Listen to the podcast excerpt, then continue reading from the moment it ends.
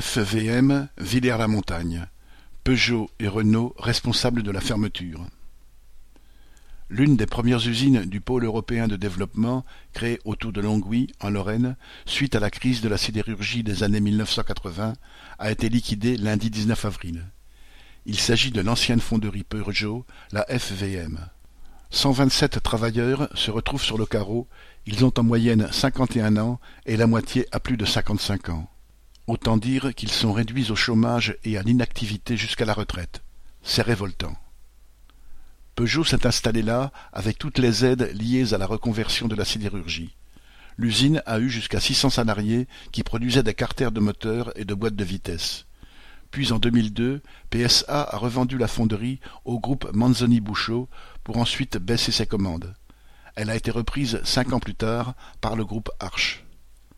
En 2015, Arch a décroché un contrat, cette fois avec Renault, devenu son seul client. Renault a réduit à son tour les commandes et le groupe Arch est entré en liquidation. Il ne restait que 216 salariés.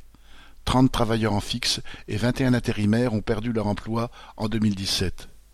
La FVM a alors été reprise par Xinjiang, le troisième groupe chinois de l'aluminium. Ce nouveau propriétaire, comme les autres, n'a pas fait les investissements promis.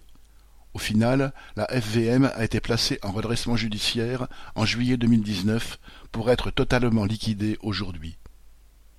Le sort de la FVM est celui de bien des fonderies qui, comme de nombreux sous-traitants de l'automobile, finissent de reprise en reprise par être liquidés.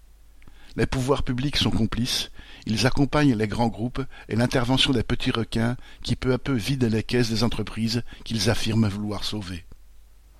Les trusts de l'automobile saignent leurs sous-traitants qui saignent l'emploi. Ils accusent la transition énergétique et le passage à la voiture électrique, mais mènent une politique délibérée de pression sur les ouvriers de leurs usines et sur les sous-traitants pour faire, quoi qu'il arrive, le maximum de profit. La crise de l'automobile est celle du capitalisme. Pour ne pas la payer, la seule voie pour les travailleurs est d'imposer l'arrêt total des licenciements et la répartition du travail entre tous sans baisse des salaires. On ne fera pas la guerre au chômage sans faire la guerre au patronat. Étienne Ourdin